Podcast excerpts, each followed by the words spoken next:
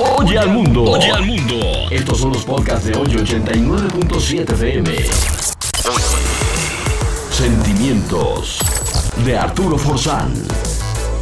Siempre me cuestiono si las decepciones amorosas que pues muchas mujeres experimentan en el transcurso de sus vidas son directamente vinculadas con las falsas expectativas. ¿Qué son las falsas expectativas? ¿Por qué digo falsas expectativas?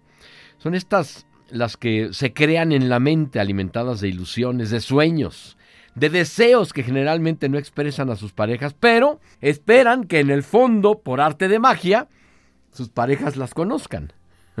y es precisamente cuando no sucede así, lo cual es muy usual, que las mujeres se desilusionan de su pareja, porque esperaban una actitud, esperaban una palabra, esperaban un pensamiento diferente a lo que les dijeron.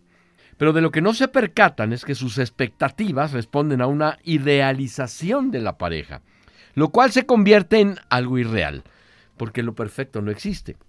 ¿Cuántas veces no has pensado cuán inteligentes y acertadas son las respuestas en los diálogos de una novela o de un libro o de una película, pero la realidad es otra?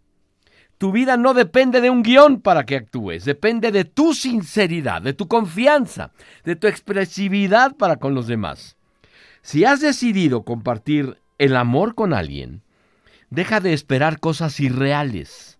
Mejor proponte al contrario a que día a día te sorprendas a ti misma con los resultados de un verdadero amor.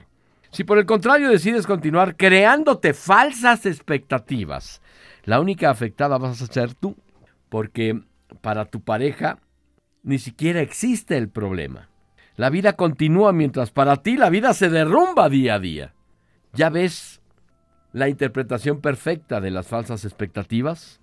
Recuerda que el amor no es perfecto, pero es en las imperfecciones en donde más sólido se puede volver. Oye al mundo. Oye al mundo. Estos son los podcasts de hoy 89.7 FM. Sentimientos de Arturo Forzán.